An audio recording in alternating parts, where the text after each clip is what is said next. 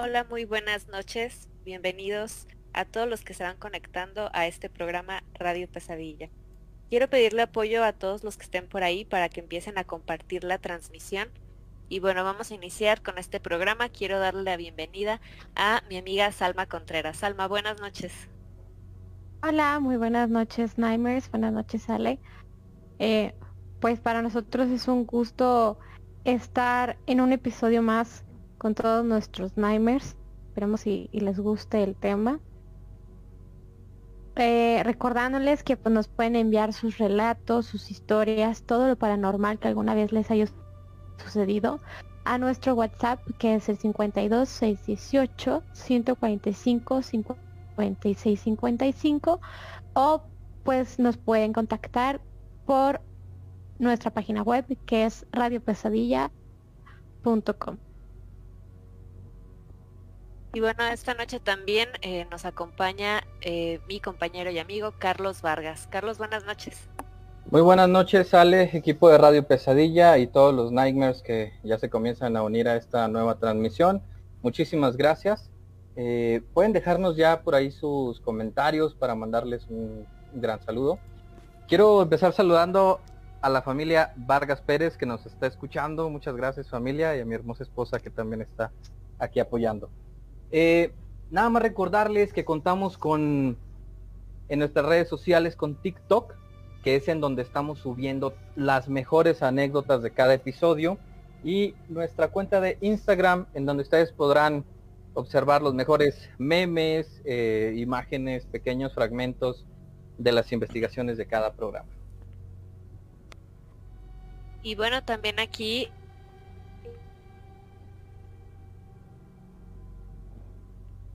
Ah, hola, ¿qué tal? Eh, queridos Nightmares, excelente noche.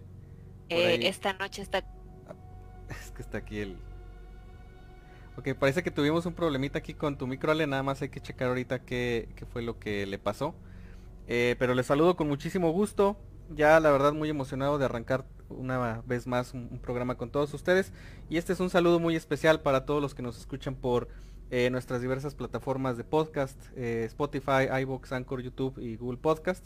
Un fuerte abrazo para todos ustedes que cada semana no se pierden ninguno de los capítulos. Y para los que no lo supieran o no lo saben aún, pues bueno, estas plataformas que les menciono están disponibles para ustedes para que ahora sí que no haya ningún pretexto y pues que nos lleven a todas partes. Bueno, eh, y también por acá nos acompaña eh, Oscar Hernández. Oscar, muy buenas noches. Buenas noches Ale y a todos los Nightmares que ya nos están acompañando una semana más de Radio Pesadilla. Este es el capítulo número 27 de la tercera temporada de Radio Pesadilla y comenzamos.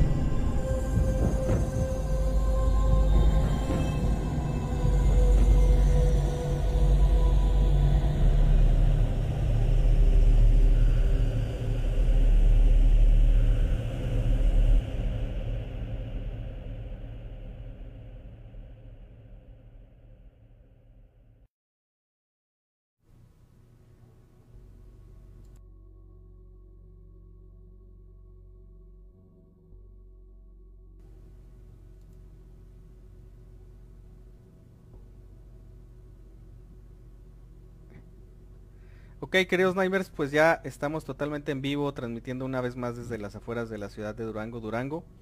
Eh, no sé si por ahí ya tengamos algunos comentarios, querido Carlos. Así es, ya tenemos por aquí algunos comentarios. Viene llegando Gerardo Contreras que dice, buenas noches Carlos, Gus, Salma, Oscar y Ale. Muy buenas noches Gerardo, bienvenido. Y eh, mi carnalita, mi hermana Laura Vargas, dice hola, saludos, muchas gracias por estar por acá. Excelente, pues recordamos que por ahí sigue ya, eh, pues ahora sí que a su disposición este pequeño espacio de, de, chat para que nos hagan llegar sus comentarios con respecto a los relatos que les compartiremos eh, o acerca de cualquier cosa relacionada con el tema de esta noche. Y para platicar un poquito más o irnos adentrando en este interesantísimo tema que nos toca contarles esta, esta nochecita de sábado, ¿qué te parece si nos comienzas a platicar un poquito de qué vamos a estar hablando, mi querida Ale. Claro, el tema que les tenemos preparados, eh, preparado el día de hoy es, eh, como habrán visto por ahí las imágenes que compartimos en la semana, acerca de Dorotea Puente, cuyo nombre real es Dorotea Helen Gray. Eh, esta mujer nace el 9 de enero de 1929 en California, Estados Unidos. Eh, es un tema que es bastante interesante. Eh, por ahí, este, no sé si ya alguno de ustedes haya escuchado al respecto. Eh, vamos a ver por ahí qué opinan conforme vayamos desarrollando el tema. ella, la realidad es que pues fue una mujer que desde el principio tuvo una vida difícil. Sus padres, Trudy y Jesse James Gray, eran trabajadores recolectores de algodón. Sin embargo, desafortunadamente cuando era niña, murieron eh, cuando ella solamente tenía nueve años de edad. De forma que, bueno, posterior a esto fue enviada a un orfanato donde desafortunadamente sufre toda clase de abusos sexuales y pues para este tiempo luego se fue a vivir con unos parientes en Fresno. Conforme ella fue creciendo, eh, inclusive se llegó a casar en cuatro ocasiones. La primera fue a una edad bastante joven, que fue a los 16 años de edad, con un soldado llamado Fred McFaul, que, eh, bueno, realmente era como su confidente y realmente pues con él se podía expresar, pudo eh, compartir varias información sobre el pasado que, que, vivió tan, tan desagradable durante su niñez. Y a través de este primer matrimonio eh, tiene así hijas que la realidad es que ella jamás quiso hacerse cargo de ellas. Entonces, eh, realmente, pues lo que hizo fue que eras en adopción y a la otra la envió con unos parientes igual a Sacramento. Entonces, realmente, pues su objetivo no era tanto como ser una madre, ¿no? Ya para finales de 1948, eh, desafortunadamente, pues el matrimonio que tuvo no funcionó y su esposo la abandona. Entonces desde ahí eh, ya tenía varios antecedentes de cosas que habían pasado en su vida que eh, habían sido algo complicados y pues la realidad es que le dio algo de pena, por decirlo de alguna forma, compartir esta información con los demás por lo que para evitar que la gente supiera, eh, se fue al otro extremo de decir que eh, no que la había abandonado, se había muerto de un paro cardíaco. Y como verán, eh, a partir de ese momento y más adelante, comienza con una vida donde empieza a plagarse de mentiras, que realmente se comenta que ella era bastante mitómana y muy buena para manipular a las personas, eh, siendo esta una de sus primeras mentiras, sobre todo como para tener algo de autopreservación y este no pasar por ahí por un momento incómodo de, que pues la había abandonado. Así es, y bueno, posteriormente a esto eh, prácticamente se le pierde un poquito la, pista a, Dorotea. Eh, aproximadamente por 10, 12 años no se sabe nada y posteriormente volvemos a tener ah, noticias de ella. Estamos hablando ya del año de 1960 cuando ella tiene alrededor de 31 años. Pero con bastantes eh, situaciones problemáticas debido a que pues justamente este año ella fue arrestada eh, después de ser acusada de dirigir un prostíbulo, o sea de tener a varias muchachas, algunas menores de edad, eh, trabajando en, un lugar totalmente pues eh, ilícito, en condiciones bastante, bastante desagradables. Y pues por lo tanto en aquella época pues se le dictó una sentencia de 90 días en la cárcel, ¿no?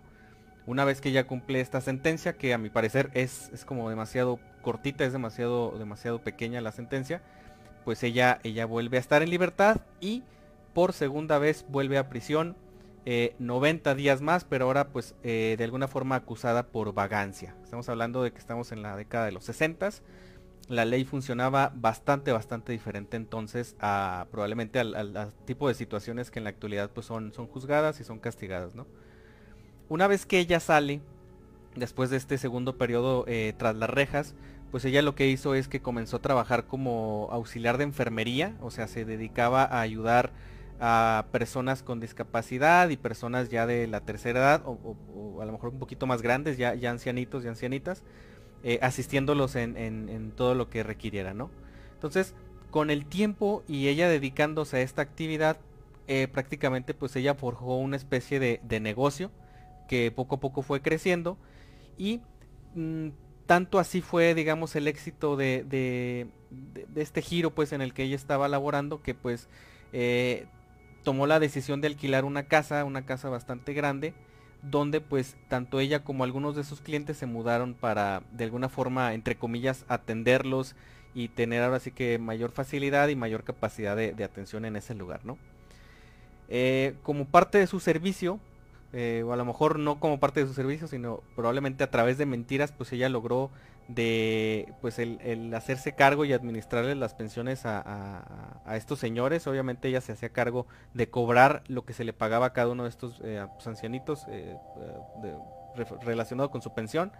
Entonces, luego de algunos meses trabajando de esta manera, ella lo que se le hizo como que fácil, porque como ya lo dice Ale, después de una situación familiar bastante, bastante conflictiva, y tomando en cuenta que a ella le gustaba mentir y era una persona que tenía un problema de mitomanía, eh, pues ella empezó a falsificar firmas de los eh, ancianitos que tenía como inquilinos para pues prácticamente quedarse con su dinero, ¿no?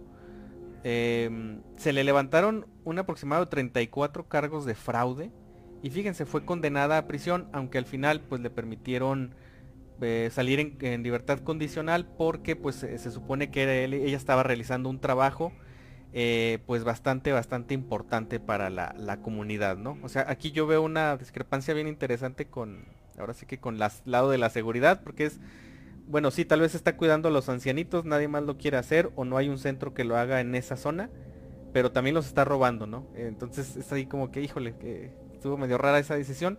Entonces, eh, sale bajo libertad condicional pero ella eh, de alguna forma pues no, no con esto tuvo una rehabilitación completa. Obviamente ella siguió realizando las mismas actividades delictivas y aprovechándose de, estas personas, pero cabe mencionar que aprendió de la primera vez y pues ya las situaciones era pues de alguna forma más cautelosa para que obviamente pues no fuera tan fácil que la atraparan o que la descubrieran eh, pues realizando este tipo de, de fraudes. Entonces pues bueno, más al ratito vamos a seguir platicando mucho más acerca, acerca de, esta, de, esta, esta mujer.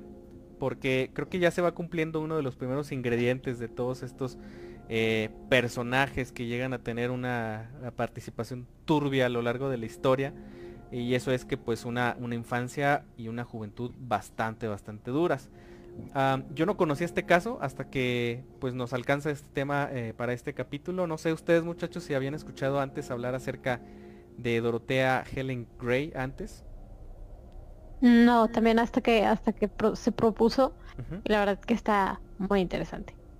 Sí, totalmente de acuerdo. Es, es, un tema bastante interesante. Y pues dicho esto muchachos, ¿qué les parece si damos lectura? No sé si hay algunos comentarios por ahí pendientes.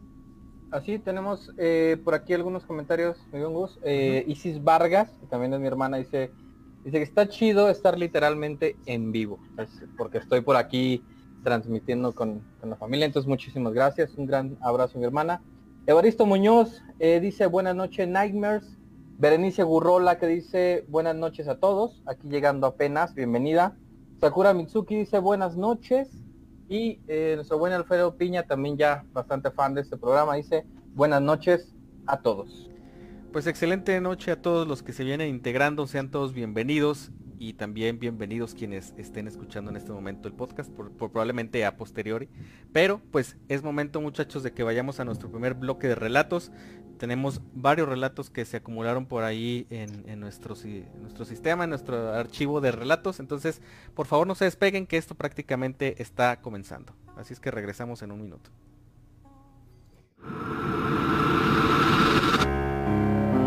Estás escuchando Radio Pesadilla. No te vayas. Aquí es donde las pesadillas comienzan.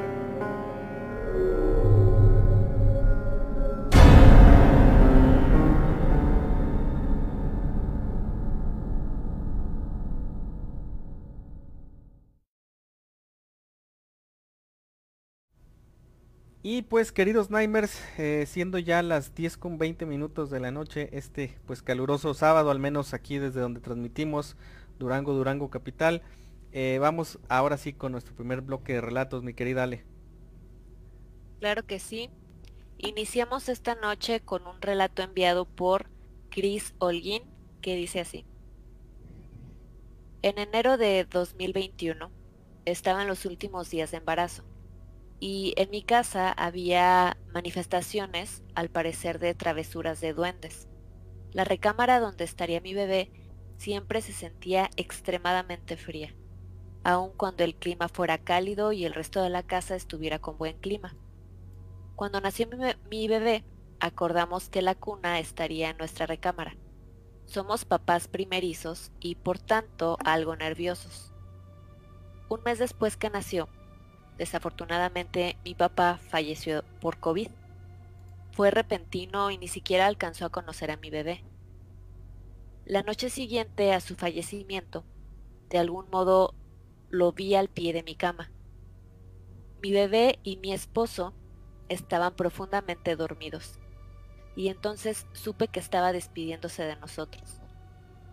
A la mañana siguiente, entramos por un cambio de ropa para nuestro hijo y la sorpresa fue que la recámara estaba completamente cálida, el ambiente ya muy tranquilo. Platicando con algunas personas, me comentan que una de las misiones de mi padre fue ir a mi casa y de algún modo llevarse esa energía negativa. Desde mm. entonces no han habido manifestaciones de ningún tipo.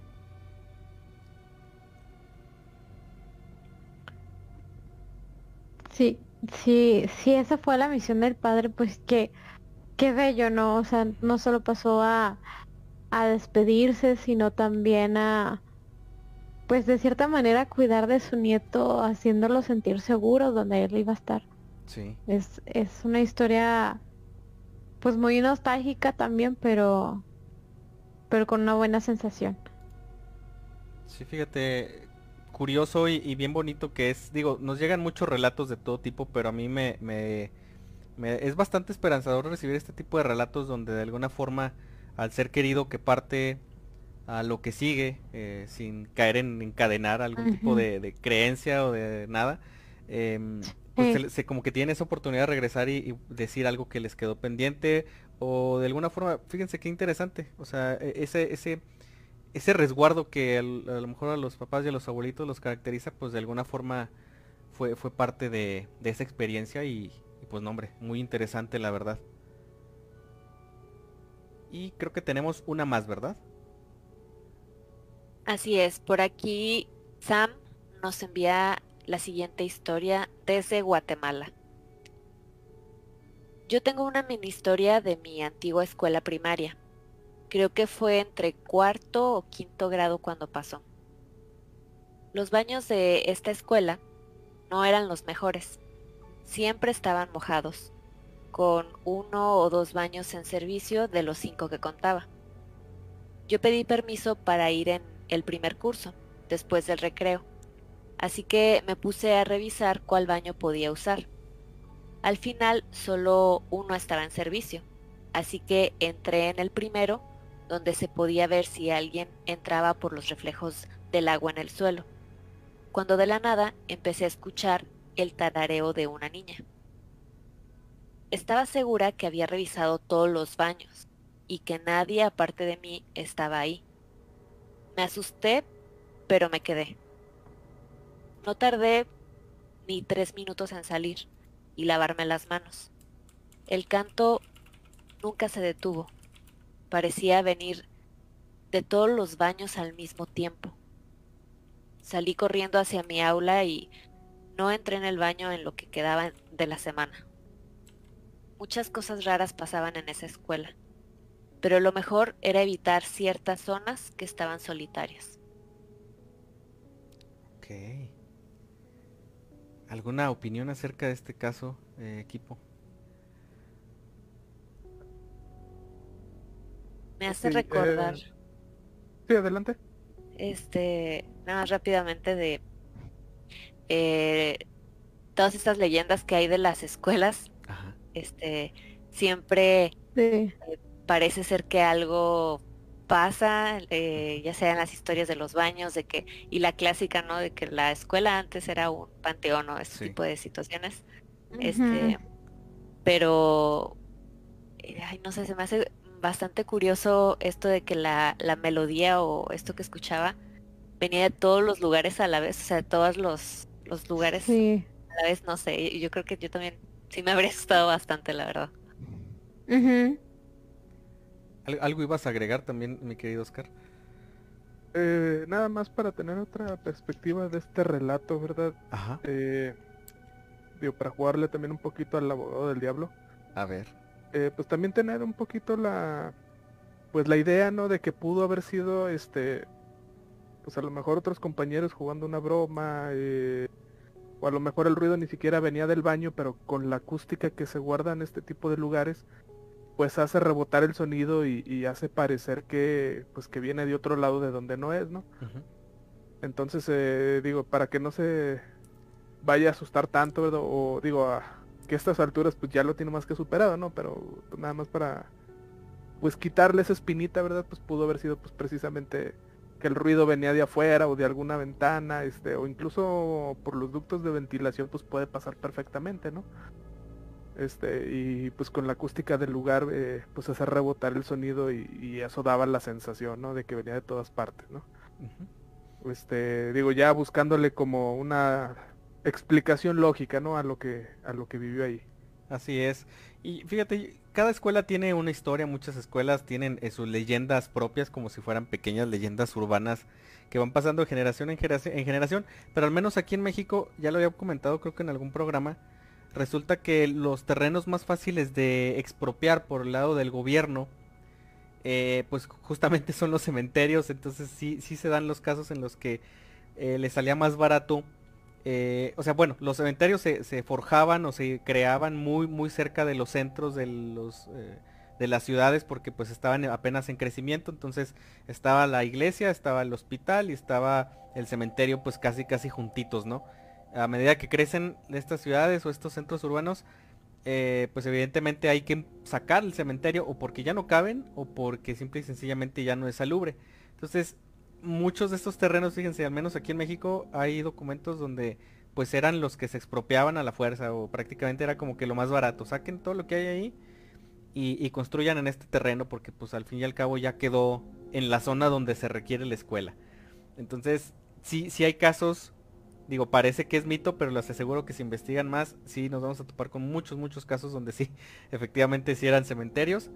Y obviamente las limpiezas no las hacían rápido, o sea, no las hacían bien. Estoy No, seguro claro que, que no. que era como que quitaban lo que hubiera por encimita y que nadie reclamara y vámonos, la, plancha de concreto y a, y a lo que sigue, ¿no? A, a llenar de bancas. Entonces, pues está muy interesante, tenemos dos posturas como siempre, cada quien en casita tiene la, la última palabra. Y tenemos comentarios, ¿no es así, Carlos? Así es, tenemos aquí a nuestro buen Luis Alonso que va llegando y dice, hola, buenas noches, bienvenido. Y nuestro buen David Gómez, claro que sí, también dice, hola, buenas noches a todo el equipo. Bienvenido, mi buen David. Muchísimas gracias por conectarte con Radio Pesadilla. Excelente. Pues bueno, entonces eh, creo que es momento de seguir platicando un poquito más a profundidad acerca de Dorotea Helen Gray, quien nos trae a este tema macabro de esta noche, eh, mi querido Oscar. así es Gus Eh, continuando ahora sí que con Dorotea, eh, pues ahora sí, debido al éxito que tuvo pues en su lugar de trabajo, ¿verdad? En esta casa de asistencia que tuvo, pues eh, necesitaba ayuda, por lo que se asoció con una amiga llamada Ruth Monroe, ¿verdad? Este, pues para que le ayudara, ¿no? también pues tenía además a su marido pues ya viviendo dentro de la casa, ¿no? Por lo que, más bien como esta persona pues ya era un enfermo terminal, eh, pues Ruth decidió eh, pues apoyar a Dorotea, ¿no? Dijo, pues como quiera mato dos pájaros de un tiro. En una, pues mi marido está pues cuidado durante sus últimos días. Eh, la segunda, pues básicamente decidió, o, no mejor, no, no decidió, sino que más bien, pues para ella le convenía, ¿no? Porque pues lo podía ver también mientras hacía eh, sus rondas, ¿verdad? Y pues ganaba un dinerito extra, ¿no? O sea, para ella era un ganar-ganar, sí. por lo que decidió ayudarla.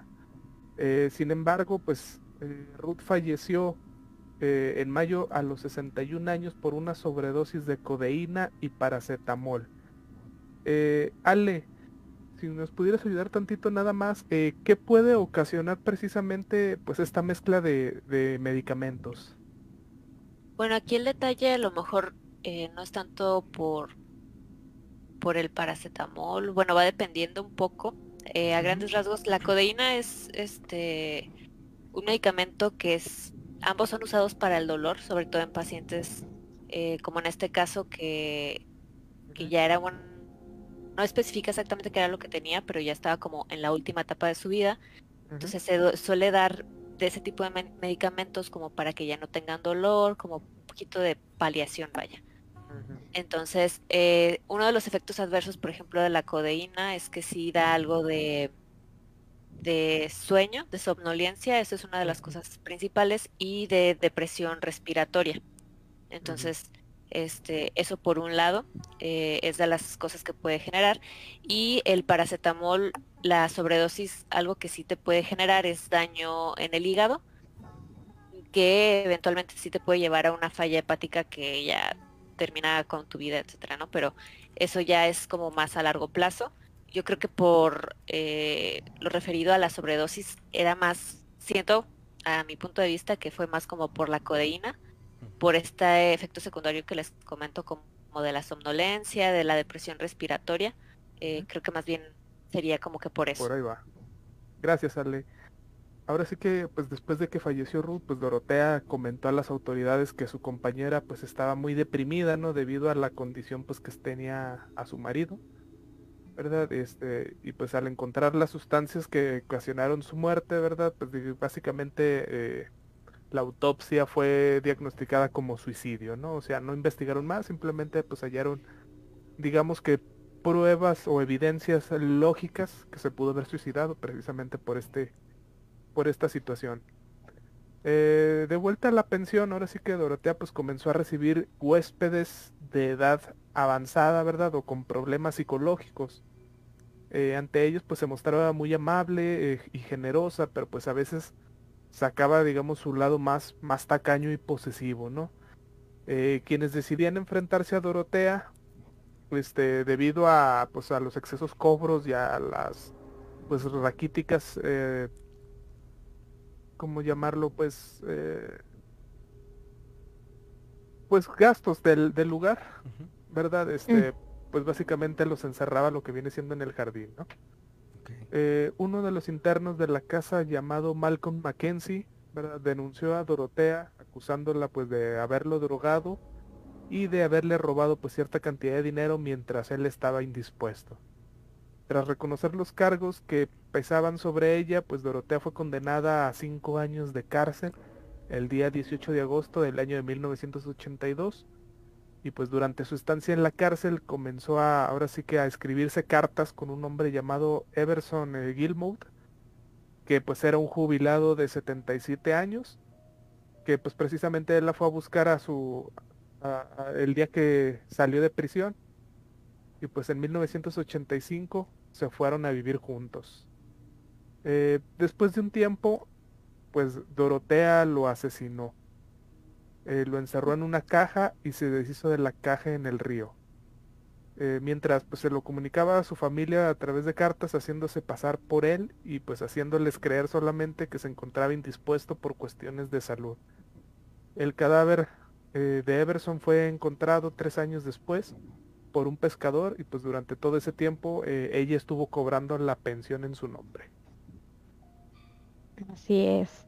Y esta misma mujer el 11 de noviembre, pero de 1988, eh, pues la, policía llegó a su casa y le estaba preguntando por una persona que había desaparecido, que se había reportado como desaparecida por servicios sociales y pues decía que había sido uno de sus inquilinos. Mientras se encontraban la policía, las autoridades indagando en la propiedad, pues descubrieron que había como un montón, un montículo de tierra que, que tenía pues poco tiempo. Entonces empezaron a cavar y descubrieron un cadáver debajo. Se trataba de una de las inquilinas de la casa, que respondía a nombre de Leona Carpenter. Era una mujer de 78 años que llevaba pues al menos dos, años residiendo ahí. Y pues cuando fue eh, dada la notificación al juez de ese hallazgo, pues ordenó que obviamente pues siguieran escarbando, ¿no? que siguieran las excavaciones y las investigaciones porque pues había más personas desaparecidas y de ese modo descubrieron que esta mujer tenía otros siete cadáveres. A pesar de todo esto, Dorotea pues realmente no estaba condenada como considerada como sospechosa. También por, por su edad, por su condición, por un historial de que pues ella se encargaba de ayudar a la sociedad y a, y a los a las personas mayores, ¿no? Y pues ahí ya tenía toda la libertad de salir y entrar de la casa pues a su gusto, a pesar de que pues ya se habían encontrado con estos siete cadáveres. Eso me parece muy muy espeluznante. No sé qué ustedes opinen, Nightmares. Fíjate, por ahí abrimos el espacio para que todos nuestros Nightmares desde allá, desde su casita, nos, nos hagan algún comentario acerca de, de lo que han escuchado hasta el momento acerca de esta señora Dorotea. Fíjense que es bien difícil porque es muy común que, que, cuando un adulto, sobre todo si no tiene hijos con eh, o hijas que, tengan el tiempo suficiente para realizar los cuidados y darle el acompañamiento, pues sí terminan eh, prácticamente apoyándose de alguna institución o de algún centro donde los cuiden, eh, pónganle el nombre que quieran, ¿no? Pero fíjense, uno, uno puede ver a una persona eh, aquí me pongo a contrastar un poquito, digo, el hallazgo con el tema de que, o sea, a pesar de que ella por hacer fraude pasó 18 meses en prisión, eh, la gente la seguía viendo como una persona probablemente buena, pero pues, seguramente se portaba bastante bien tras las rejas y pues decían, oye, ¿sabes qué? Pues no, igual y necesitaba el dinero, o sea, yo estoy seguro que la gente la justificaba porque tenía la pinta de ser una persona eh, pues al menos buena, ¿no? Que cumplía su labor en la sociedad y que era totalmente necesaria. Ajá. sin embargo, o sea, como que... Ajá. Sí, como que no relacionaban eh, un crimen con otro. Sí, y es muy común, o sea, mucha gente dice, ah, sí, puede ser falsificador, pero es otra cosa muy diferente a ser asesino. O sea, como que sí lo diferencian mucho y necesitan como que un factor clave para, para ligar ambos, ¿no? Así es, y bueno, esto es muy común en, la década de los 60, 70. Eh, había mucha como, como que la gente era bastante, bastante... Eh, em, ¿cómo, se le podría llamar? O sea, no, existía una mente maleada en el conjunto colectivo de las personas. Entonces, eh, había términos que no existían, había situaciones que no se habían dado como casos de asesinatos en serie o este tipo de violencia. Entonces la gente estaba todavía como que un poquito más confiada, eh, bastante cegada, porque pues si la gente se ve buena gente, pues es buena gente y listo, se acabó, no, no creo que haya ningún problema. Pero pues bueno, aquí tenemos que, que, pues hay, hay todavía un trasfondo. Y bueno, ahorita vamos a continuar platicando más acerca de, de del desenlace de, de, pues, de esta señora y de estas atrocidades. Pero creo que es un buen momento eh, si es que hay comentarios para darle lectura, si no, para irnos directamente a nuestro segundo bloque de relatos. Carlos. Al parecer están bastante concentrados por acá nuestros nightmares. Cualquier comentario ya saben, como bien dijo Gus, tengan respecto a este caso de, Dorotea, adelante. Así es. Pues bueno, entonces dicho esto, vamos a nuestro segundo bloque de relatos. Por favor no se despeguen, que todavía nos falta un buen ratito para compartir con ustedes.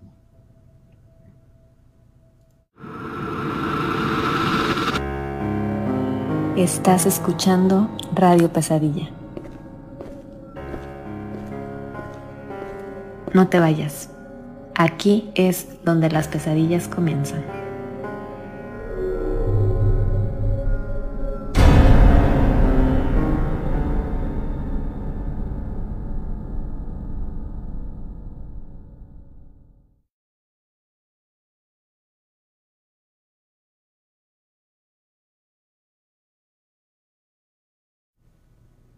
Y queridos Nimers, eh, ya estamos totalmente de regreso, en vivo y siendo las 10 con 40 minutos de la noche, hora central de México. Mi querida Ale, eh, es hora de dar lectura a estos relatos que tienes por ahí para nosotros. El siguiente que les vamos a compartir lo envía Carla Flores. Cuando estaba en primer grado y recién comenzaba el año escolar, yo no tenía muchos amigos y con los pocos que tenía nos llevábamos un poco pesado. Un día en el recreo le dijimos a mi mejor amigo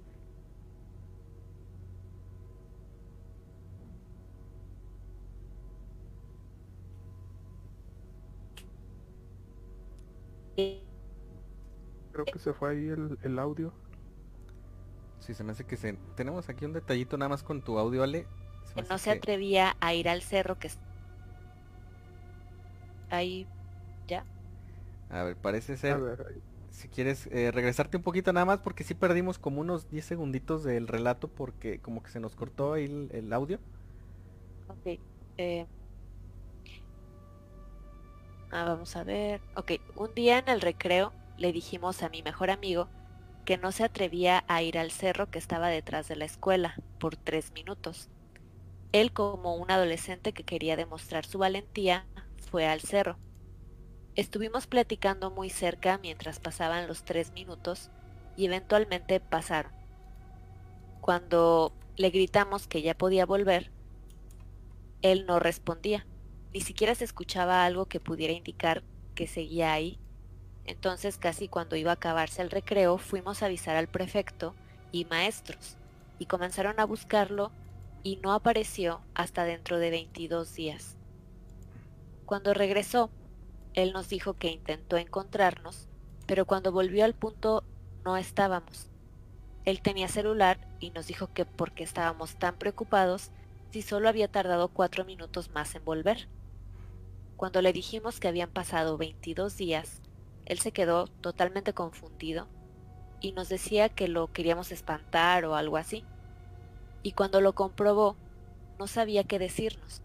Estaba totalmente confundido y al igual que todos, no entendió qué era lo que pasaba. Desde ese día hay una gran reja que cubre toda la escuela y está estrictamente prohibido salir de esta. Yo sé que suena demasiado irreal, pero es lo que pasó. Wow. De verdad, esta anécdota está, es- está tremenda, ¿eh? O sea, este es un caso bien, bien peculiar. Eh, no sé qué opinión tengan ustedes, pero les Por favor, que nos comparto- manden. Adelante, adelante, sí. Ajá. Sí, es- por favor que nos manden la ubicación de la escuela, o sea, para Sí. saber Sí, sí, sí. que cuál es la zona, Sí. qué hay detrás, si se han hecho investigaciones o cosas por el. Sería... ¿Pero se- qué ibas a comentar, Gus? Sí, no, sería maravilloso saber el contexto del lugar, si, si hay algo que podamos este, nosotros indagar, eh, digamos, de ese espacio de, de- no sé si de a- a- antes de ser escuela era a otra cosa, o sería muy interesante conocer el trasfondo. Pero le- les platico nada más rápido, digo, es una anécdota, más que anécdota, es un caso que, que, que existió y que fue real. Eh, resulta que un avión se pierde en la década de los 50, no, de los 60 ya cuando había aviación comercial. Se pierde, eh, lo dan por eh, una catástrofe aérea. No recuerdo ahorita el nombre del vuelo ni nada. Se los voy a deber, pero así súper rápido. Eh, entonces el avión se, pierde, eh, lo dan por una tragedia, eh, avisan a los familiares y se hace un, relajo en ese tiempo, en ese momento. Y total, así se, así se queda la historia, ¿no? Y posteriormente, estamos hablando de muy posteriormente, alrededor de creo que 30 o 35 años después, un día no aparece en el radar, pero sin embargo llega una comunicación de radio a una torre de control en la cual dice, soy el vuelo tal, número tal de tal aerolínea y solicito indicaciones eh, porque no reconocemos el, lugar, o sea, necesitamos indicaciones para hacer un aterrizaje de emergencia. Entonces, anotan todos estos datos, obviamente todo esto se graba, todo esto queda registrado porque es muy cuidadoso, el, o sea, todo el personal de aviación comercial siempre se tiene todo absolutamente eh, en bitácoras y en grabaciones, controlado totalmente. Entonces, al preguntarle nuevamente eh, desde la torre, eh, pues al avión, o sea, la, respuesta es, por favor repítame sus datos porque no lo identifico. entonces, se escucha una especie como de estática y posteriormente se pierde la señal. Y, y, ya, ya no se supo más de este vuelo. Entonces, eh, quien está encargado de la torre esa noche lo que hace es que lo checa con su supervisor y el supervisor lo checa con todo mundo. Eh, no, no, tenían ellos ningún eh, registro de, ese vuelo. Pero ya donde empieza a sonar súper raro es que resulta que ese vuelo pues ya dieron como que con la situación de que era un vuelo que se perdió hace 35 años, hace 30 años. con el número de vuelo tal, con el código tal, con, de, una empresa que ya ni siquiera existía en ese, para esas fechas.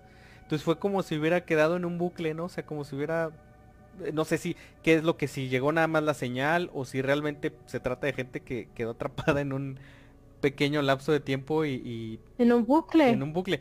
Y ojo. Imagínate estar volando.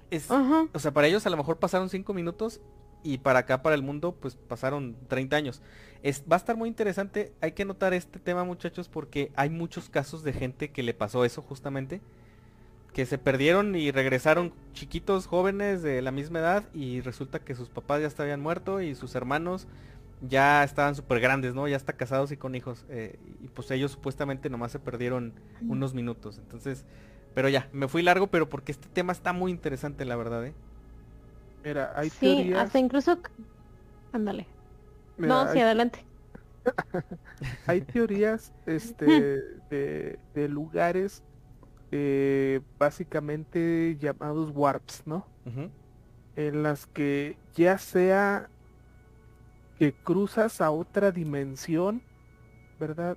O eh, básicamente doblas el espacio-tiempo, ¿verdad? Este, eh, vamos a suponer tipo agujero del gusano, ¿no? Este, pero pues obviamente no tan masivo, sino pues, digamos en microescalas, ¿no? Ok.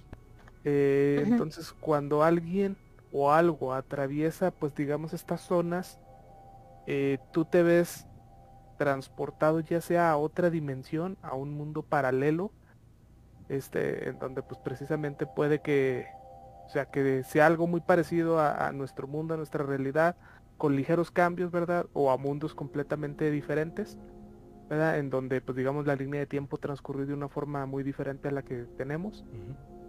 O eh, pues te ves lanzado hacia el futuro, ¿no? Eh, hacia el pasado no te digo eh, eso porque al menos lo que viene siendo física este, cuántica, pues viaja, dice que viajar al pasado no es posible, ¿no? Pero viajar al futuro sí. Entonces, eh, quiero creer, ¿no? Eh, según la, anécdota que nos cuenta, pues que atravesó uno de estos pequeños portales, ¿no? Este, lanzándolo pues precisamente a él hacia, pues cuánto eran, 20 días más o menos, este, al futuro. ¿Verdad? Eh, mientras pues todos los demás sentíamos el paso del, del tiempo normal, ¿no? Y ojo, esto puede ser posible, a lo mejor no forma, no, no como con un portal como le pasó a esta persona, pero está eh, comprobado que puedes viajar al futuro. Eh, básicamente está la relatividad de Einstein, ¿no? Eh, y, se ha hecho pruebas. La teoría de agujeros también. Ajá, digo, este, básicamente, digo, se han hecho experimentos y, que han resultado positivos. En el de que pones a dos relojes sincronizados perfectamente, ¿verdad? Eh, hasta con milésimas, ¿no? De, sincronización perfecta. Sí. A uno lo dejas estático en cualquier lugar, en una mesa, lo que sea, y el segundo reloj lo montas en algún aparato que se mueva a grandes velocidades. Eh, cuando termina el experimento, ¿verdad? Este, comparan los relojes, ¿verdad? Y eh, el que va, o mejor, sí, eh, el, reloj que, se ha estado moviendo a gran velocidad va ligeramente más atrasado que el que se quedó estático. Hay un desfase. Ajá, hay un desfase de tiempo ahí. Entonces, entre más rápido te mueves a la velocidad de la luz, más lento pasa para ti el tiempo. Sí. Por lo que en teoría estás viajando al futuro, ¿verdad? Porque en lo que para ti son cuatro minutos en este caso, para el resto del mundo son 22 días. Sí. Eh, digo, todo esto de forma muy teórica, ¿no? Sí, claro. Eh, digo, ahí sería una posible explicación, ¿no? De, de, qué fue lo que sucedió aquí, ¿no? Sí, pues, pues la verdad... Eh, que puede ser posible, sí. o sea, ahorita yo creo que estamos en un medio en el cual no podemos negarnos a la posibilidad de absolutamente nada. Eh, obviamente pues cada quien en su casa tendrá sus teorías y tendrá su postura acerca de, este acontecimiento, pero por ahí les prometemos que en una, próxima emisión les vamos a platicar más de casos similares al que, al que nos mandan. Y creo que tenemos otro más, ¿verdad, Ale? Sí es, por acá nos envía María Troconis lo siguiente. Yo tuve una experiencia con duendes, o al menos eso creo. Hace varios años ya estaba estudiando en la universidad y tenía el examen final de Derecho Penal. Como unos cinco días antes del examen, me dispuse a estudiar. Yo guardaba todos mis libros, códigos y leyes en un cajón, siempre en el mismo lugar. Pero para mi sorpresa, el que necesitaba para estudiar no estaba allí. Yo lo busqué por todas partes, incluso me ayudaron mi abuela y mi papá. También recuerdo que mi hermano tenía unos 12 años y le ofrecí llevarlo a comer helado si lo conseguía. Nada de esto funcionó y me vi en la obligación de comprar un código penal nuevo para poder estudiar. Recuerdo que una semana después del examen, cuando ya había recibido la noticia de que lo aprobé, abrí el cajón y allí estaba mi código desaparecido. De primerito encima de todo lo demás. Me causó gracia porque en el momento no lo asocié con un duende. Mi abuela, ella me dijo que anteriormente había tenido experiencias similares y que lo único que hacía era no prestar atención hasta que el objeto apareciera, ya que no quería hacer ningún pacto u ofrecer nada a cambio porque no quería que ese personaje se quedara en la casa. Pocos años después me casé y me mudé de su casa. No sé si el duende se habrá ido o seguirá buscando llamar la atención de mi abuelita. Oye, pero sí, ¿verdad? Bien dicen que, que cuando estás buscando no vas a encontrar las cosas. Entonces, a mí me parece muy interesante esto que le dice su abuelita de, de que pues ella prefiere dejarlo así para no hacer ninguna especie de pacto. Que, eso realmente nunca lo había escuchado. Fíjate que es, curioso, ¿no? Cómo, cómo, de estos seres eh, nos llegan tantos relatos tan variados que, pues prácticamente sí les podemos atribuir eh, características bastante, bastante caprichosas a cada uno, como que cada uno tiene su, su forma de interactuar, o sea, sabemos por, pues, por mitología y por lo que quienes estudian esto comentan, pues que son seres que, que normalmente pasan desapercibidos, no, no se involucran, no interfieren ni nada, pero parece ser que hay unos otros que les encanta hacer este tipo de cosas, eh, no, no asustar, sino pues molestar, a lo mejor causar que, te enojes, que, hagas corajes, eh, ponerte en aprietos, o sea, su manera de hacer sus travesuras, ¿no? Entre comillas. Pero fíjense que yo creo que con lo de pactar se refiere más bien porque eh, se cuenta que cuando algo se te pierde eh, y, sabes que, hay ese tipo de fenómenos donde los duendes a lo mejor se los llevan bajo la cultura de, pues de quien cree en todo esto, pues tienes que prometerles algo. Eh, sí, pues mucha gente dice que hay que prometerles, oye, es que te voy a regalar un vasito de ron, te voy a regalar cerveza, te voy a regalar dulces, pero ya devuélvemelo porque lo necesito. Entonces, eh, pues llega a pasar esto de que, eh, pues, pues de alguna forma sí estás pactando, o sea, estás llegando a un acuerdo, ¿no? Entonces, aquí lo, lo que estaría bien Mm. complicado es que pues donde no sea un duende, donde no sea un, un elemental, sino que sea otra cosa, ¿no? Ahí es donde estaría un poquito de Ah, No, y aunque sea un el duende, riesgo. sí, sí. y aunque sea un duende, pues eh, hemos oído casos de, de duendes que, que se han portado feo. Sí, sí, sí. ¿verdad? Entonces, eh, pues sí, lo mejor ahí fue no buscarle tres pies al gato y, y mejor este ignorar la situación. No, ya mejor me compro otro. Sí. Ajá. Lo, lo dejaron pasar, creo que fue lo adecuado. Creo que es, es lo mejor con lo desconocido. Cre- creo yo que siempre es, es, es la forma más segura de, de librarse de cualquier situación. Y pues bueno muchachos, ¿qué les parece si regresamos a justamente la, la, parte de- del cierre del caso de Dorotea Helen Gray? Eh, mi querido Carlos. Así es, mi querido Gus. Eh, vamos a ir cerrando entonces el tema principal, más no el, el programa. Todavía nos falta otra sección por ahí de, de relatos, así que sigan con nosotros. Pues bueno, ya como nos comentaba por ahí Salma, eh, Dorotea no era una sospechosa a pesar de los hallazgos de estos, de, pues de cadáveres, ¿no? Entonces, ella pues bastante lista y queriéndose salir del, del problema, pues se fuga a la ciudad de Los Ángeles. Eh, logra hacerlo. Toma primero un taxi y posteriormente toma un camión que la llevaría a esta ciudad.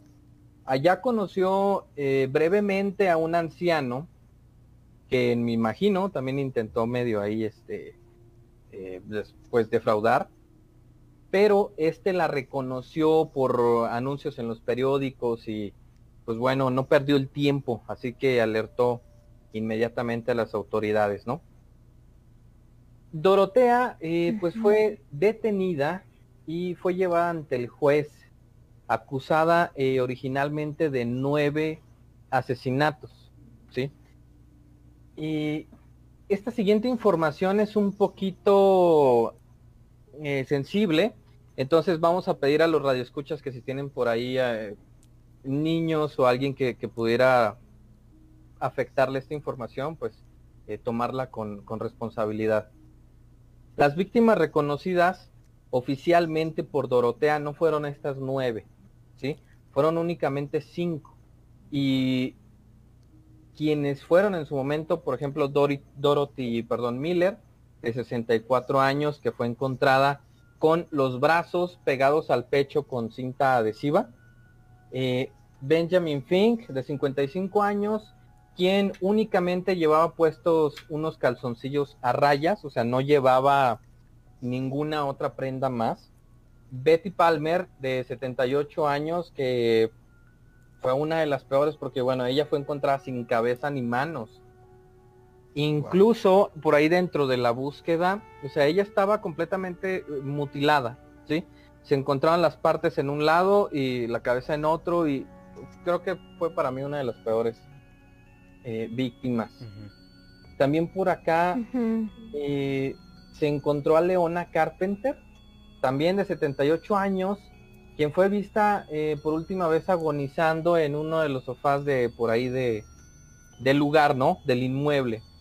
Y la policía lo que encontró de ella fue un hueso de su pierna sepultado en el jardín.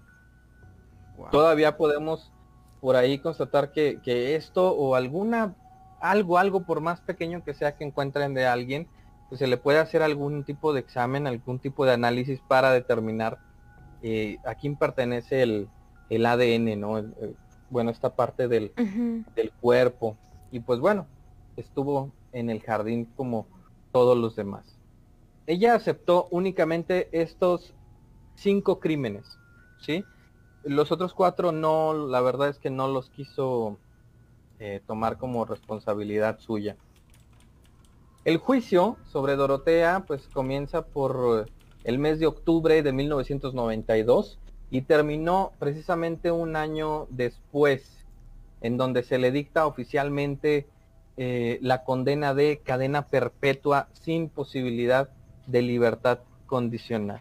Es decir, ya Dorotea iba a pasar pues el resto de sus días en la cárcel, ¿verdad?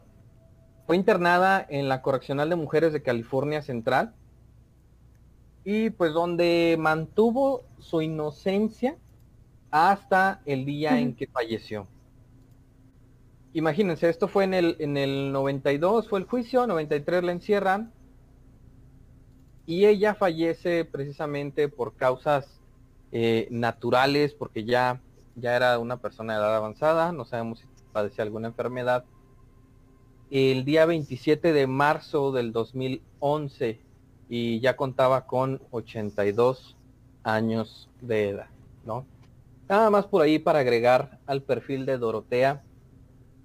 Todo esto, eh, pues fue ahora sí que lo que derramó el vaso, ¿no? Ella ya, como nos platican, traía problemas desde niña, desde adolescente, joven, defraudaba gente, mentía constantemente, y esto la llevó de un lado a otro con, con muchísimos problemas siempre, ¿no? Con eh, encarcelamientos muy breves, con problemas con la autoridad. Siempre tuvo ese, ese antecedente. Y a pesar de que pues parecía una abuelita normal, dentro de lo que cabe, porque si en realidad ustedes buscan alguna de las fotografías, de hecho lo platicábamos en la semana el equipo y yo, eh, su semblante, su rostro, su mirada, sí te da, eh, no sé, una sensación muy extraña. ¿eh? Creo que es una persona, al menos en lo personal, que si yo hubiera conocido, posiblemente no hubiera confiado en ella tan fácil. Sí, algo, algo había en su mirada que, no sé, que era muy, muy raro. Se ve turbio. Ajá. Exacto, sí, muy, muy turbio. Entonces, pues bueno, todo esto pues, fue la vida de Dorotea Helen Puente, quien pues por conseguir dinero estuvo por ahí realizando todos estos actos completamente reprobados. Así es. Y por ahí para los que nos estén viendo directamente desde la transmisión en Facebook les dejamos eh, ya como cierre de este tema, pues la casa, esta es la famosa casa de, los horrores o del terror como se le conoce. Tiene varios apodos esta dirección, hasta la fecha aún existe. Eh, está todavía activo este lugar. No sabemos si vive una familia o para qué se utilice. Nada más hay como dato, es un museo actualmente, ¿eh? Ah, es museo, ok. Por ahí la casa, así es, es un museo. Excelente, por ahí la precisión, eh, mi querido Charlie. Entonces, pues fíjense, ahí está la casa. La verdad es que si se fijan es una casa, eh, se ve pequeña de frente, pero es una casa grande porque tenía creo que más de 15 habitaciones. O sea, es bastante, bastante grande y es de tres pisos. A pesar de que ahí se ve pequeña, son, son tres pisos, es una casa bastante, bastante enorme. Pero a mí lo que me llama la atención es que prácticamente el vecino está a no más de 3, 4 metros de su jardín. Eh, por ahí donde se ve que es o como sea, pudo haber escuchado todo. Sí, claro, o sea, pudieron haber visto la actividad de que, oye, están haciendo un hoyo enorme aquí en el jardín. Eh, no, no escucharon, pero sí olían. Ah, ok. Este, ya cuando había sucedido todo esto de las muertes, los vecinos se quejaban constantemente con las autoridades de olores fétidos en esta ubicación, mm. en esta casa. Eh, siempre que le comentaban a ella, le decían, señora, eh, pues es que nos está reportando efectivamente algo aquí huele bastante mal. mal. Entonces ella siempre sacaba excusas como por ejemplo que, que habían cocinado pescado, que se había echado a perder algo, que había algún animal muerto, o sea, siempre tenía algo, ¿no? Que el drenaje, etcétera, pero sí se llegaron a quejar ah. los vecinos eh, únicamente de olores. Ok, pues fíjate, la verdad es que sí, sí está bastante turbio, digo, sabemos que tuvo un antecedente y, y pues tiene el primer ingrediente, ¿no? Que, que suelen tener como, como de forma recurrente todos este tipo de personas que eh, pues a sangre fría lo toman ya como, como parte de sus actividades normales, ¿no? O sea, eh, se desencadenan. Sí, tienen un detonante. Sí, por supuesto, ajá, tienen ese, ese, ese como trasfondo. Y otra cosa que es interesante es que si buscan las fotos de ella, ella tiene otra de las características eh, de muchos asesinos en serie, que es una, una mirada peculiar, que, le, ah. llaman, que le llaman la mirada adormilada, que es como el párpado entrecerrado y abierto, eh, como si descansara la parte superior del párpado a la, mitad del ojo, o sea, no es una mirada atenta, sino más bien es como un poquito más perdida. Eh, puede ser por la edad, pero aún así esta es una cuestión fisiológica que comparten muchos otros asesinos. Una vez que los arrestan y pues ya se sabe quiénes son, pues eh, tienen esta mirada peculiar que eh, en una chancita igual les escribimos algo acerca de, varios casos similares para que los chequen en nuestro blog, pero pues por ahí ella tiene esa, esa característica, ¿no? Entonces, pues bueno, yo creo que con esto cerramos esta parte del tema. Ah, no sé si tengamos por ahí un, comentario pendiente. Tenemos nada más uno por aquí de Alfredo Piña que nos decía que el internet de Ale te asustó por la historia. ok. Probablemente así fue, pero este... Pues bueno, eh, muchachos, ¿qué les parece si, si damos parte o entramos a, la última recta de, nuestro programa? Y por ahí vamos a nuestro tercer y último bloque de relatos. Adelante. Excelente. Entonces, por favor, Nightmares, no se vayan, que ya estamos llegando casi al cierre de esta transmisión. En un segundito regresamos.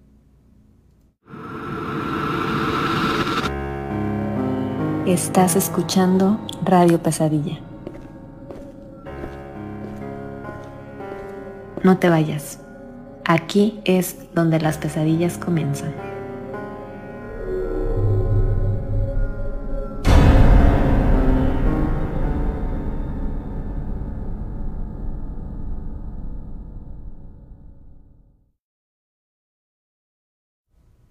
Perfecto, queridos Nightmares, gracias por acompañarnos hasta este punto de la transmisión, ya sea que estén por acá siguiéndonos en el vivo desde Facebook o nos estén escuchando eh, a través de las diversas plataformas de podcast. Eh, mi querida Ale, tercer bloque de relatos y último de esta noche. Sí es, ya estamos en la recta final del programa y bueno, aquí también este, no solo a ustedes les suceden cosas por contar, sino que también nosotros tenemos cosas por compartirles. Y por aquí eh, Carlos quería compartirnos una anécdota que, tiene para nosotros. Así es, Ale, muchas gracias. Eh, pues bueno, por ahí entrando al, programa les comentaba que tenía algo que platicarles. De hecho son dos, pero creo que por este programa únicamente voy a, decir una y la otra la vamos a dejar por ahí eh, pendiente. Pues bueno, eh, yo creo que ya habíamos comentado por ahí de que existe cierta teoría en la que soñamos o llegamos a soñar en, algunas ocasiones eh, con otras dimensiones, ¿no? Como que tu vida en otra, en un universo paralelo, pues, en una, en otra situación muy diferente. Y pues bueno, se los voy a dejar bastante claro. Yo en este sueño fue demasiado, para mí fue demasiado real. Y podría decirles que prácticamente morí en otro universo. Y lo peor de todo fue la manera en, que, en que pasó porque fue terrible. Eh, soñé un mundo, para empezar, futuresco. O sea, era otra, definitivamente era otra época más o menos, si han visto las películas de Star Wars, si han visto algo de este universo, cómo se ven las ciudades ahí, en esos planetas, como entre eh, industrial, como todo metálico, como ciudades, pues, un poquito sucias, no sé, soñé una situación así, un mundo así, ¿no? Yo hacía mi vida normal, etcétera, y de pronto de manera global se alerta de una situación pues bastante severa en el planeta, ¿no? ¿Y qué pasa? Pues bueno, que el planeta iba a ser prácticamente eh, pues desaparecido, ¿no? Del universo, porque iba a ser devorado por un agujero oscuro. Entonces, dan tiempo, dan horas, me parece que dieron al principio dos días para que sucediera eh, yo hice ciertas cosas en esos dos días, no lo podía como creer todavía. Y cuando se llegó al momento, cuando llegó a verse ese agujero, me tocó ver cómo pues el planeta era consumido poco a poco. O sea, realmente muy, muy lento y más porque te decían, quedan cuatro horas, ¿no? Quedan dos horas para que pues se termine de, ahora sí que de destruir el, el planeta. Y eso fue lo más desesperante para mí, creo yo. No llegué hasta el final, desperté, desperté antes, pero sí con esa sensación de que, pues de que eso pues ya había sucedido, ¿no? Fue, fue horrible, fue Oye, terrible. Carlos. dime, Una, una pregunta. Tú al Sí. despertar, ¿cómo despertaste? O sea, ¿sentiste como de golpe o, o fue, este, te despertaste lento? no, No sé. en realidad fue de golpe. Fue de golpe la manera en que desperté. Y lo primero que le dije a mi esposa fue el, el sueño. O sea, se lo platiqué y le dije, ¿sabes qué? Me morí. O sea, me morí en otro universo porque de eso, pues era obvio que no te ibas a salvar y ni nadie de todos los que estuvieron ahí. Y yo le dije, me Ujú. morí. O sea, tuve esa sensación todo ese día. No fue muy agradable. Que es agradable, sí. Pero sí, sí, sí. eh, creo que era algo que, que tenía que contarles por acá. Fíjate que, que el tema de los sueños es un tema bastante, bastante complejo. ¿Por qué? Eh, en primer lugar, Carlos, porque Sí. yo creo que todos los Nightmares aquí, y de hecho, pues nosotros llevamos ahora sí que eh, el estandarte de las pesadillas en este, en este programa. Pero eh, los sueños muchas de las veces llegan a ser tan reales que, que te permiten vivir las situaciones más desagradables eh, y, y pe- peor aún, o sea, no es como cuando te platican una historia o no es como cuando lees una historia en, en un libro de terror, en un libro de ciencia ficción, no, o sea, literalmente la vives y en ese momento tu mente eh, y la reacción de tu cuerpo, eh, todo lo que se libera con, junto con, con esta situación, eh, e- es como si lo hubieras vivido en, en- en la realidad, o sea, eh, las pesadillas a veces son tan fuertes que, que despertamos con dolores corporales, despertamos con eh, obviamente problemas a la hora de respirar, con sudores eh, tremendos, ¿no? Lo que le llaman los terrores nocturnos, que despierta a la gente sudando frío. Eh, o sea, todas estas situaciones, no por el hecho de que pasen en un sueño, se aligeran. O sea, todo lo contrario. O sea, más bien en el sueño tenemos sí la capacidad de vivir muchas cosas, pero lo que está tremendamente fuerte, y es tu caso, Carlos, en esta pesadilla que nos compartes, es que viviste prácticamente a lo que mucha gente le teme, que es su propia muerte, ¿no? Eh, llegarse a enfrentar a esa calamidad a lo mejor mundial o eh, planetaria en la que pues todo el mundo iba a morir, pero afrontar eso en un sueño creyendo tú que es la realidad y creyendo tú que, que estás despierto en la vida real, está, está bien cañón, está bien fuerte. eh, porque a tu cerebro nadie le dice, hasta después de tiempo nadie le dice que, que no es verdad. O sea, tú lo estás creyendo en ese instante. Entonces las pesadillas suelen ser Sí. muy fuertes y muy poderosas. Sobre todo por, por esto que tú mencionas, Gus, de que, o sea, realmente en una pesadilla, en un sueño, eh, pues tu cuerpo sigue generando los químicos como si la situación fuera real. Ajá. Para tu cerebro estás encapsulado y es, o sea, está viviendo la, la situación, ¿no? Sí, sí, claro. Y obviamente tiene este rush de adrenalina y de estrés, entonces claro que se siente muy real. A lo mejor ya tomándolo por el lado como esotérico, por así decirlo, Ajá. también se pudo haber expuesto a un viaje astral. O sea, por eso mi pregunta era de. ¿cómo sentiste que regresaste? Porque muchas veces cuando las personas tienen este tipo de sueños al regresar a su cuerpo, realmente siente como si el alma le regresara como de golpe, ¿no?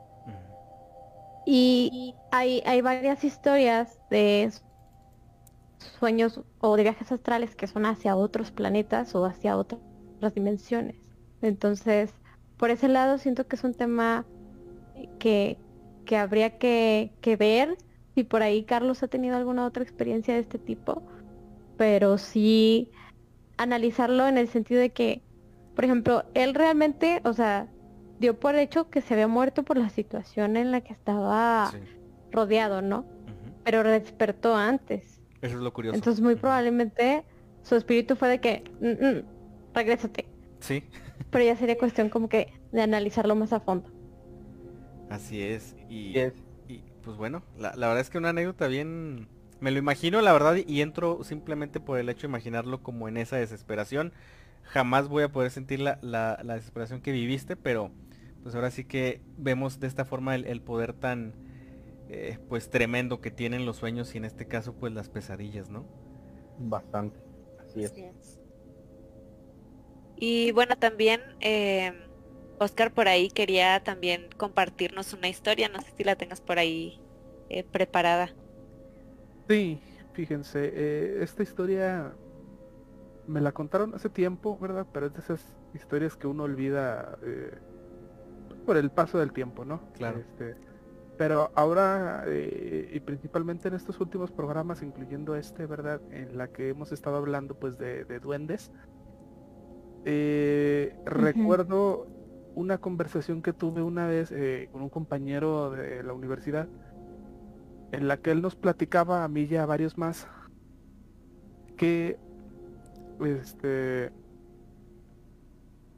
había cómo decirlo un, un familiar de él tenía pues una casa de campo no sí entonces pues era común que los invitara a pasar eh, pues algún que otro día eh, una carnita asada, ¿verdad? Este, o si eran vacaciones o puentes, pues a lo mejor ir a dormir, así, ¿no? Eh, no está muy lejos de la ciudad, de rumbo al aeropuerto. Este, más o menos, quienes viven en la ciudad, pues saben más o menos para dónde, o más bien qué rumbo es. Ajá.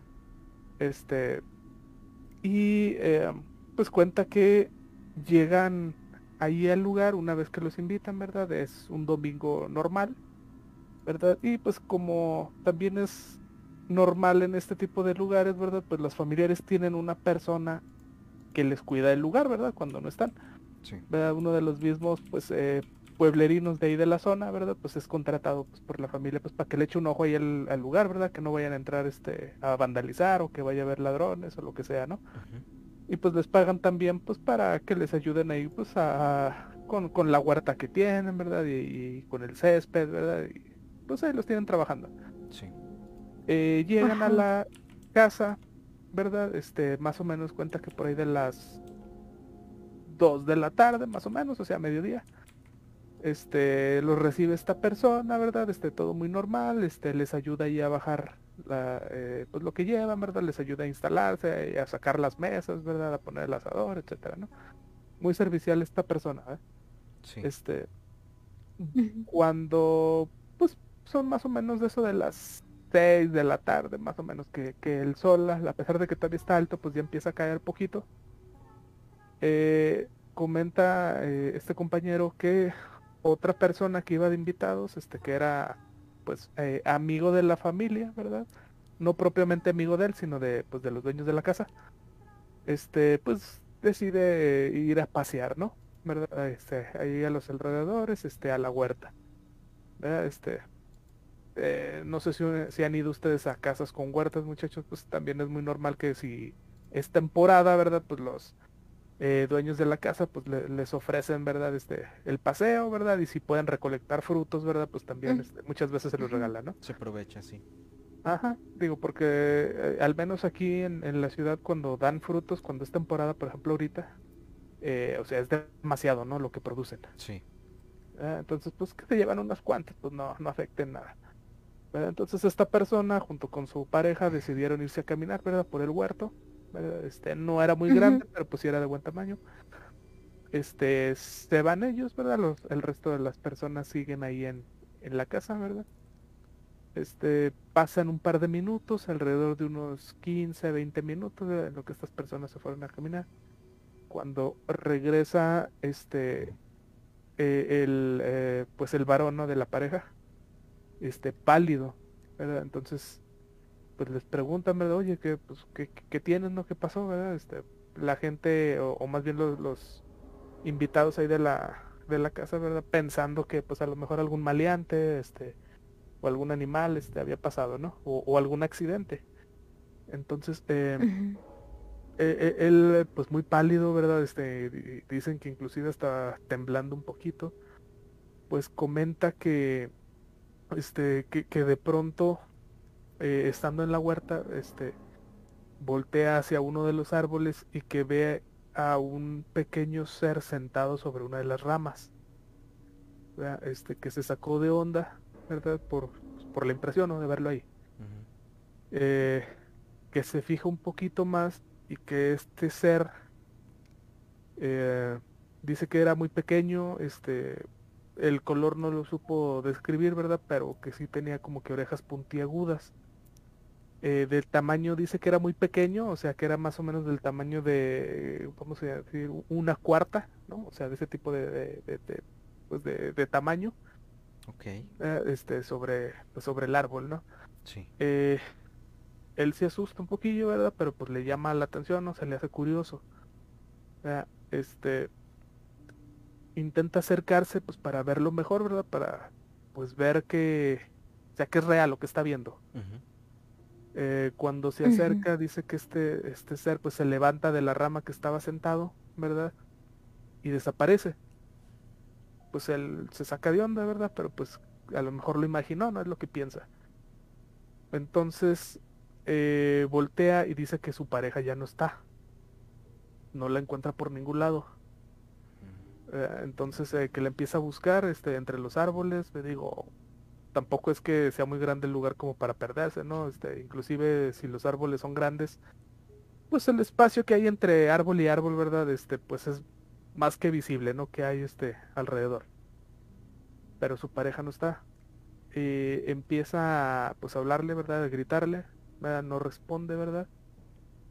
Este, y ve eh, justo al final de, del huerto, ¿verdad? En, el muro que separa pues las propiedades, que este se ve este cómo van arrastrando a alguien así por el suelo, así dice que nada más alcanza a ver los pies de, de, de alguien que van arrastrando, ¿no? Entonces, pues él corre porque identifica los zapatos.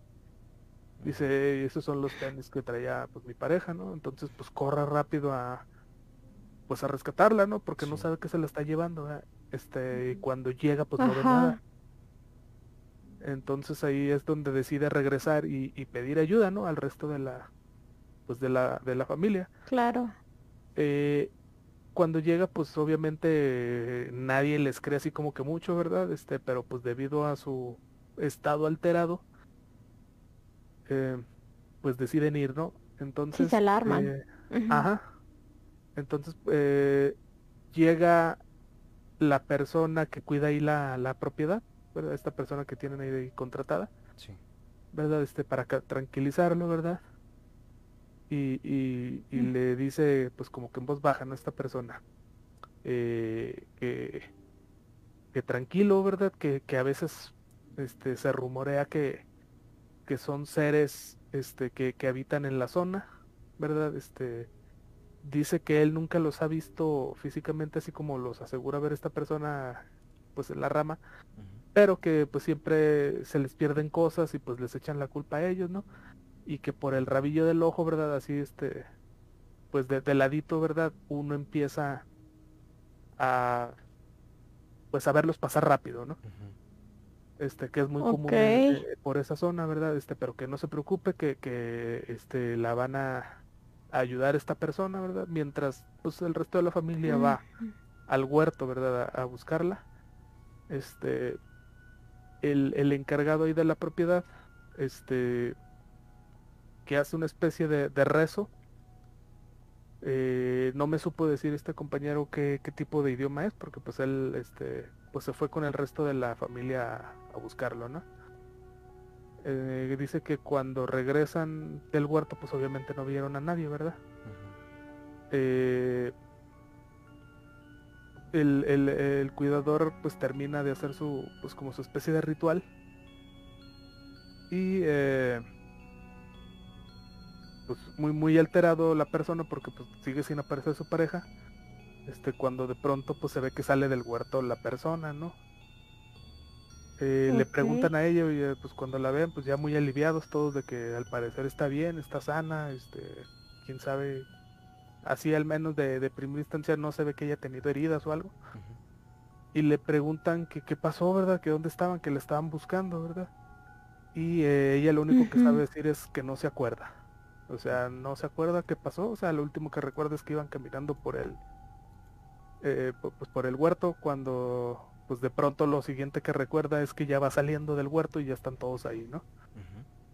Entonces, Todos eh, preocupados, ajá. ajá, no se saben explicar qué fue, o sea, si fue un duende, o sea, o, o algún ser elemental o algo que hubo ahí, este, pues que de alguna forma se la quería llevar, ¿verdad? Pero pues tampoco saben si, si realmente pasó, ¿verdad? O, o todos son alucinaciones de todos, ¿verdad? Este, porque nadie está seguro exactamente de qué, o sea, de si se De vio algo, sucedió. si no pasó, ajá, exactamente, o sea, o, o si fue una broma de estas dos personas, ¿verdad? No, no saben exactamente qué, qué fue, ¿verdad? Pero pues esto eh, recuerdo que fue lo que me comentaron precisamente de esta anécdota, ¿verdad?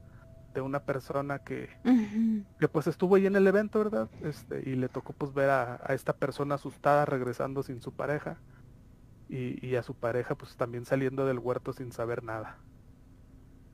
Sin saber qué había pasado. Ajá. Y fíjate que, o sea, de todas las otras anécdotas que hemos tenido de, de duendes, las descripciones eran, eh, o sea, siempre ya sabemos, ¿no? De que son de cierta estatura y así. Pero en cuestión de carácter siempre son como más bromistas o más, como decía Gus, o, o cuidan la tierra, o sea, no son tan agresivos. Pero en este caso de que lo iban arrastrando, se me hizo como que muy fuerte, o sea, no siento que si hubiera sido una broma, hubiera sido una broma demasiado elaborada. Entonces, pues sí, qué extraño, todo está muy extraño. Sí, es- efectivamente. ¿Verdad? Este. Digo, no, no saben realmente si pasó, si no pasó. Si fue algo elaborado, si no, ¿verdad? Este.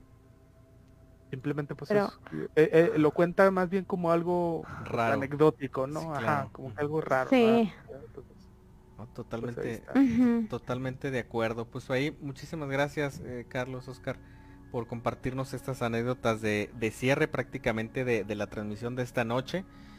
Y pues muchachos, no sé qué les parezca si comencemos pues ya ahora sí a, a despedir el programa. Creo que ya llegamos a la, a la hora adecuada. Em, y ahora sí que pues ya para ir cerrando. ¿Ale? Así es, pues gracias a los que nos acompañaron al programa del día de hoy. Y no se olviden de visitar nuestra página radiopesadilla.com. Por ahí eh, pueden tener acceso a todos los videos que se han realizado. Está ahí separado por temporadas. Y bueno, estaría muy bien que le dieran una checada para que, para que por ahí puedan ver todo eso. Y recordándoles que la investigación que, que se realizó pues ya está con las tres partes en YouTube y pueden pues pasar a verlas si, si por ahí no se han puesto al corriente para que tengan ahí una noche de terror. Eh, Gus, Sí, Ale, eh, pues ahora sí que de mi parte eh, agradecerles su presencia. Les recuerdo nuestro número tanto para ustedes que nos están acompañando en vivo o para todos aquellos que nos escuchan a través de, podcast. Eh, nuestro número para WhatsApp es 52 618 145 5655. Estamos por ahí las 24 horas del día prácticamente recibiendo sus relatos a través de un texto o a través de un audio, de la forma en la que ustedes lo consideren más cómodo, eh, pues ahora sí que está el canal abierto para ustedes. Ojalá que se animen en compartir sus historias, anécdotas, ya sean de ustedes directamente o de sus tíos, de sus abuelitos o de quienes se las haya contado, ahí para que formen parte del archivo paranormal de los relatos de Radio Pesadilla. Y nada más hago un, un aviso súper rápido. La próxima semana eh, no tenemos transmisión en vivo, que es el próximo sábado 3. Entonces, para que por ahí, así como dijo ahorita Ale, si no han visto la investigación que hicimos en, en la cantina Más Allá del Agua, pues creo que si no tienen tiempo durante la semana, aprovechen el sabadito para que la vean. Es casi una hora 20 minutos de investigación, bastante, bastante completa y creo que les va a gustar muchísimo si no se han dado la oportunidad de verla. Está en youtube.com, diagonal radio pesadilla. Y de hecho son los últimos tres videos más recientes que van a encontrar por ahí. Entonces, pues bueno, ahí dejo el super comercial. Y eh, de mi parte, eh, eh, pues es todo por esta noche. Yo soy Gustavo Alcalá. Oscar. Darle las gracias a todos los Dimers por un sábado más que nos escuchan y recordarles que nos pueden seguir por nuestras redes sociales, eh, tanto en Instagram como en TikTok. Se está subiendo pues material un poquito diferente al contenido de este programa, ¿verdad? Para que nos chequen ahí. Mi nombre es Oscar Hernández, dándoles muchísimas gracias. ¿Almas? Eh, gracias por escucharnos. Eh, saben que pueden repetir este episodio o buscar los anteriores en nuestras diferentes plataformas. Estamos en Spotify, iBooks, Anchor, YouTube y Google Podcast. Y si nos escuchas de alguna de estas plataformas, sabes que pues puedes buscar los episodios anteriores y darle like a tu favorito. Eh, mi nombre es Alma Contreras, me despido. Carlos. Así es, eh, muchísimas gracias a todos los que estuvieron aquí durante todo el programa. Vamos a leer últimos comentarios ya para finalizar. Dice por ahí mi buen Evaristo Muñoz, como ya es costumbre, muy buen programa, gracias Nightmares. Gracias a ustedes, mi buen Evaristo. David Gómez dice por el rabillo del ojo, o sea, de la anécdota que estaba contando por aquí mi buen Oscar. Y dice, buen programa, qué mal que ya se acabó. Muchas, muchas gracias. Eh, pues bueno, ahí nada más contestando la pregunta de David, bueno, así se dice, ¿verdad? Cuando uno pues ve algo pasar así rápido por los laterales de los ojos, ¿no? O sea, no lo estás viendo directamente, sino que ves así, de, de, ladito, ajá, de reojo, así algo que pasó rápido, ¿no? Efectivamente. Y pues bueno, eh, yo soy Carlos Vargas, muchísimas gracias a todos, muchas gracias equipo.